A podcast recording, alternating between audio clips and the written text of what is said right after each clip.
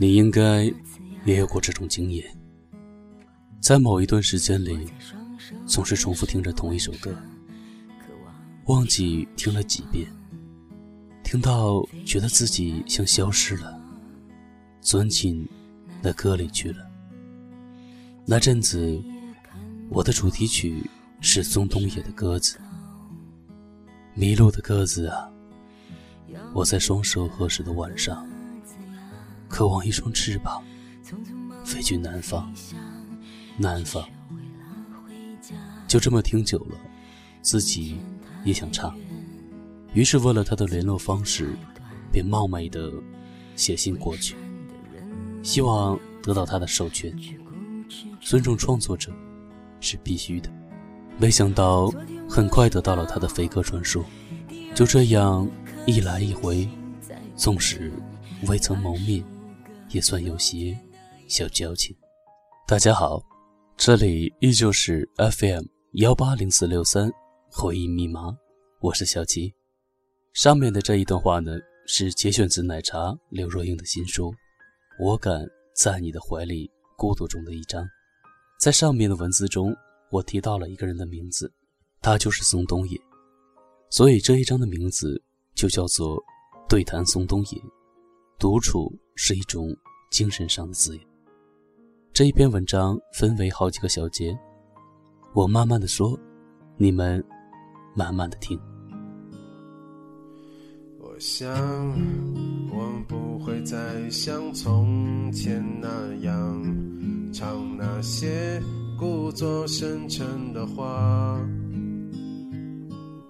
想解释这由来已久的问题，关于我和你和爱情。第一节，局里的局外人。同年秋天，送来台北做演唱会，我让经纪人去买票，没想到他们邀请我做嘉宾。当时我的肚子已经七个多月。而且在那之前，怀孕的我从未现身于媒体之前，但还是一口答应了，因为我喜欢他的歌。那阵子，他的歌就是我。演唱会当天下午的彩排，是我们第一次碰面。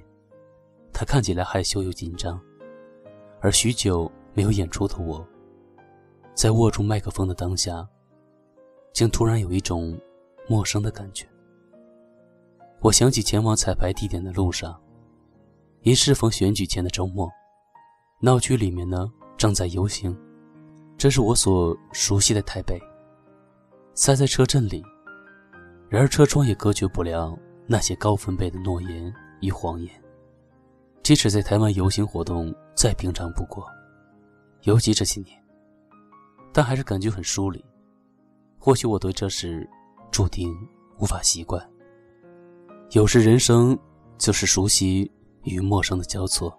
我跟宋说，办演唱会的这个地方叫做台北国际会议中心。因为陈升的演唱会，我在这里跨了十个年。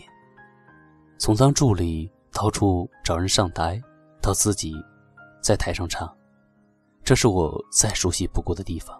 但没想到晃眼经年，想上个厕所，竟然找不到位置。记忆中了如指掌的地方，变陌生了。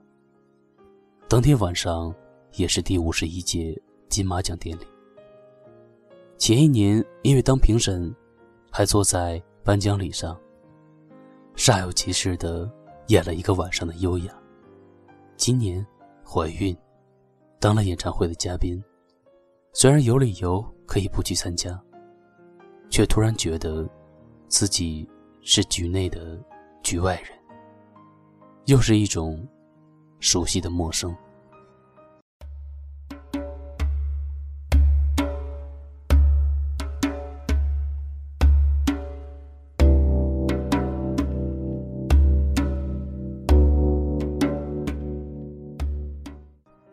第二节，陌生人的纯粹。我们需要熟悉所带来的安全感。也需要陌生所给予的刺激感。熟悉与陌生在一个人独处时常交替出现。我问宋：“一个人听音乐的时候会戴上耳机吗？”他说：“戴耳机听音乐是他的一种习惯。偏偏一个人的时候，戴上耳机听音乐更没有安全感，因为现在耳机的隔音效果都太好，反而会全神贯注的去关注外面的声音，生怕耽误了什么事。”所以在戴耳机前，还得有一个仪式，找一个绝对安静的地方，把门都锁上，确定屋内什么人都没有。他说：“你平常一个人的机会多吗？”我接着问：“多，基本上都是一个人，不想出门，懒。”宋说：“他最长一个人独处的时间是两个月。”就在家醉生梦死，吃饭呢就叫小卖部的老板送几个馒头上来，死都不肯下楼。奶奶去世，女朋友跑了，那段特别低潮的时间，就成天写歌。他说《安河桥北》这张专辑里，有五六首歌，都是那个时候写的。低潮期，我想每个创作人，都有过这段过程。通常都是这样，而在低潮期和自己对话，纵然孤独，却绝对是弥足珍贵的。情感是创作的养分，自己的爱情，别人的爱情，自己的亲情，别人的亲情。创作的时候，会把自己放到别人的位置上，写歌是这样，唱歌是这样。演戏更是这样。对，很多创作是聊出来的。他说，有一次他跟一个小姑娘聊了一整晚。他很小就离开家，爱情、亲情都很坎坷，全中国走南闯北，却没有人可以听他讲心里的这些事。那天晚上，就一股脑的讲了出来。我特别喜欢听这样的故事，有些会写成歌。每回有人在放这歌的时候，我就会想，就好像有有好多好多的人在看顾这个小姑娘。我想到我的第一本书里边有一篇《我的三十元的秘密》，有会搭计程车从 A 地到 B 地，车费大约是七十元钱。在路程上，司机问了好些问题，我都一五一十的回答。我从没有如此诚实的回答过一个人，毫无避讳的隐私问题。到了目的地，我拿了一百块给司机，跟他说不用找了。下了车，好像用这三十块钱守住了我的秘密。这车，这司机，就仿佛带着秘密离开了。有时候，陌生人的关心与倾听。是一种纯粹，也没有负担。让我再看你一遍，从南到北，像是被五环路蒙住的双眼，一遍关于那天抱着盒子的姑娘和擦汗的男人。第三节，思想上的自由。大部分人的独处，意味着一种自由，不需从众，可以自我。宋有很多事情，习惯在自己家里做，用自己的方式在家里录音。趴在床上，胸前垫两粒枕头，拿铅笔写歌，而我在家里。动不动就想拖一个地板，这里摸摸，那里弄弄，整理房间，把家都整理一遍。人也累了，只有个方法，结果把自己关在一个地方，像是饭店。我每次写书的过程都很拖，出版社一直催稿，总要等到某天想写了，发狠把自己关在一个地方，一口气花两个礼拜，把过去一整年想写的事情都写出来。但独处，不只是空间的命题。某个程度来讲，纵使一个人走在人潮拥挤的大街上，也是一种独处。这是精神上的。宋很在意精神上的自由。他说：“真正的自由是思想上的自由。”举个例子，在电车上遇到一个令人非常讨厌的流浪汉，很脏，又很丑，这是表象。但你可以透过想象去理解这个人。他过得很苦，生活的很不堪，也可能因为亲人刚刚过世。我可以在面对一个人的时候，脑子里疯狂的编写这个人的故事，这与事实未必有关，就让想象的白纸得以延伸。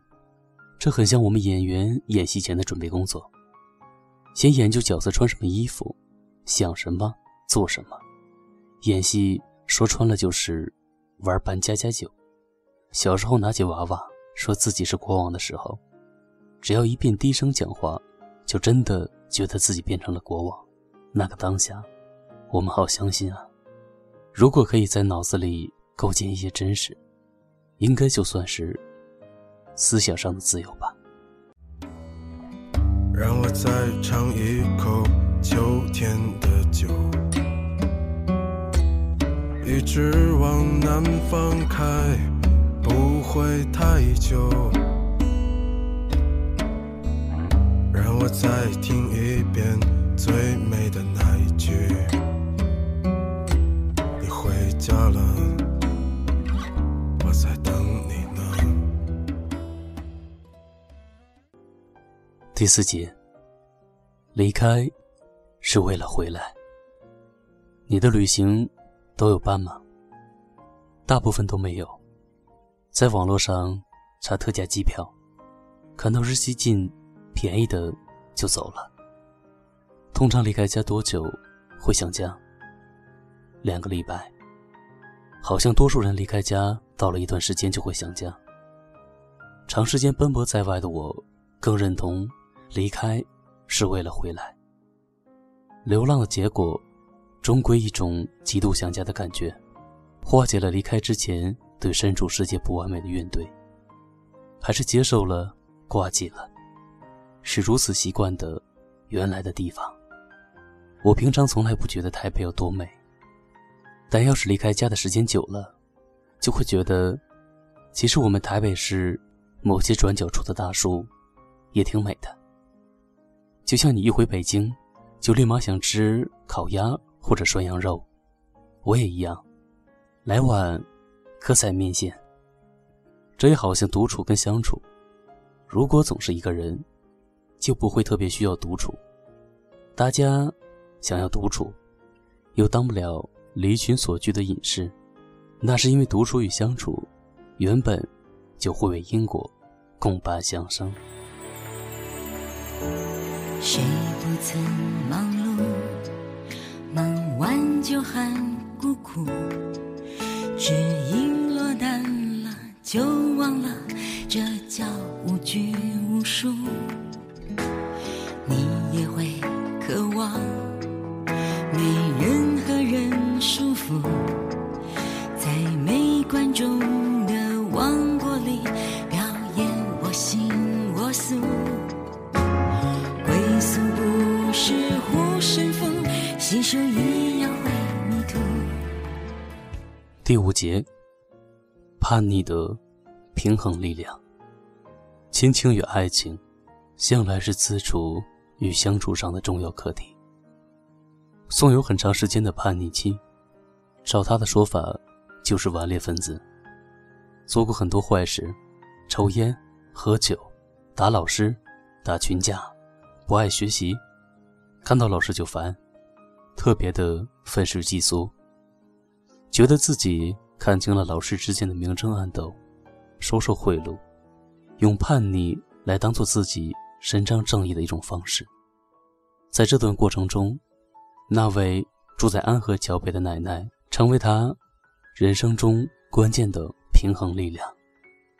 我的父母就是严密封锁、打压，不让弹琴，得好好学习，所以我常离家出走，跑到安河桥奶奶家，就是要什么有什么的大少爷。奶奶的溺爱，在叛逆心理严重的时候，给了他很大的安慰，让他不至于一直扮演着顽劣分子的角色。以前觉得青春期太漫长，现在又舍不得。当自己一个人弹琴写歌，所有人都不支持的时候，可能就是这点叛逆，成了力量。人独处久了，在相处这件事上，会需要点磨合。我和宋现在都算是有伴的人了，他有个快交往了两年的女朋友，跟老朋友也是民谣歌手的姚十三，住在。同一个屋檐下，他说：“两个人平常各干各的，虽然彼此才隔一道门，但常常一整天都见不到面。碰巧两个人都觉得没劲的时候，就出来瞎聊一阵。这是一种很好的同居状态。越是亲密的关系，越需要生活上的缓冲空间。而我家现在是这样的：一进门，我先生向右走，我往左。”我们共同的空间是中间交汇的厨房与餐厅，他在他的空间做事、讲话，我是完全听不到的。反之亦然。你会说，这样跟一个人在家的状况一样吗？知道他在同一个家的另一个角落，其实心理上的感受还是不太一样。宋说，他现在这么年轻，天天就想跟女朋友腻在一起，爱疯了。做不到像我这样。其实我先生一开始也是这样的，他希望有一个大书房，他在电脑的这头，我在那头，书房一起用就好。但不知为何，我总觉得这样很像网咖。我刻意将两个人的书房安置在了家里最远的对角线。一个人自己住了二十几年，有很多事。我都是自己慢慢完成。对我而言，拥有各自独处的空间，可以让相处走得更长久。事实证明，我们都很喜欢这样的安排，我们都对这样的安排感到非常的舒服。好了，各位，今天的文章呢，就给大家分享到这里。节选自刘若英的新书《我敢在你的怀里孤独》，希望大家呢多多的支持这本书。